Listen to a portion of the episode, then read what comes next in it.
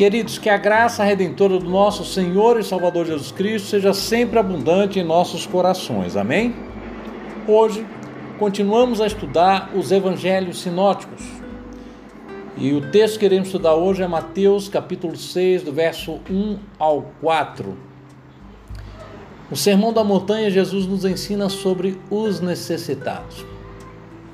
Hoje, o tema que vamos estudar é bem simples, mas é de uma importância muito grande para cada cristão.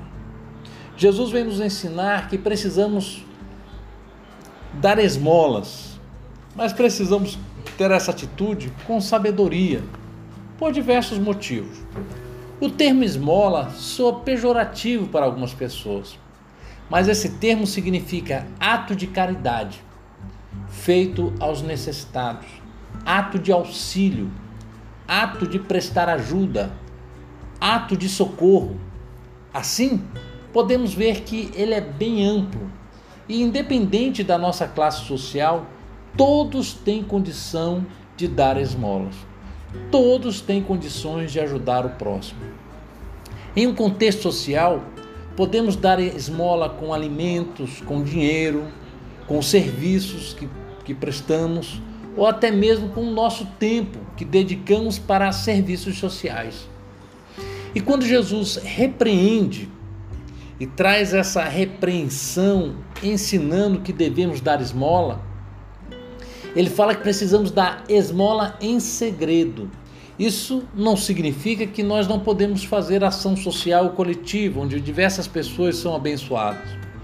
Mas Jesus estava se referindo às pessoas que não estavam praticando a bondade por ter um coração bondoso, e sim porque estavam querendo receber em troca reconhecimento da sociedade. Os fariseus, eles tinham essa prática. Eles davam esmola, não por terem um coração grato, mas para mostrar para a sociedade que cumpriam a lei. Jesus fala da hipocrisia desses homens, que usava das boas ações visando ter reconhecimento pessoal e não por terem um coração de compaixão, um coração voltado para as pessoas que têm necessidade. Quando Jesus diz que não devemos deixar a mão esquerda ver o que a mão direita está doando, ele está nos ensinando que é preciso que o nosso coração esteja puro sem intenção de termos reconhecimento pessoal ou recompensa pelas ações que nós fizermos ao próximo. Pois quando esperamos, já somos recompensados, já recebemos o nosso galardão aqui. E, e, e, e é muito fácil nós fazermos boas ações quando nós esperamos receber algo em troca. Precisamos aprender que quando estando, estamos ajudando o próximo, quando estamos dando esmola, nós precisamos ser benignos, ou seja, precisamos saber que o que estamos dando não irá fazer mal para a pessoa que está recebendo. Como assim, pastor?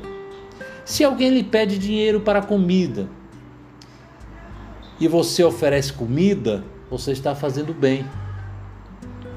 Mas se alguém lhe pede dinheiro para comida e você dá o dinheiro e essa pessoa pega o dinheiro e vai usar drogas, você está fazendo mal para essa pessoa. O ato de você dar o dinheiro não justifica a sua bondade. Você tem que ser benevolente na hora de você fazer a boa ação. Se alguém te pede dinheiro para comprar leite, dê o leite. Compre o leite para a criança. Pois quando damos dinheiro, essas pessoas podem usar o dinheiro para outros fins para alimentar vício, para alimentar a prostituição. Por isso, precisamos ter prudência na forma em que nós iremos ajudar outras pessoas. Precisamos ter um coração bondoso, mas precisamos também usar da benevolência em nossas ações.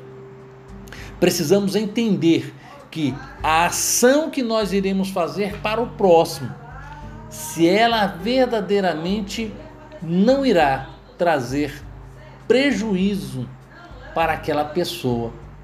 Se nós dermos dinheiro para as pessoas, muitas vezes elas podem estar usando esse dinheiro para alimentar vícios comprar droga, comprar bebida e a nossa boa ação estará se resultando em uma má ação para aquela pessoa.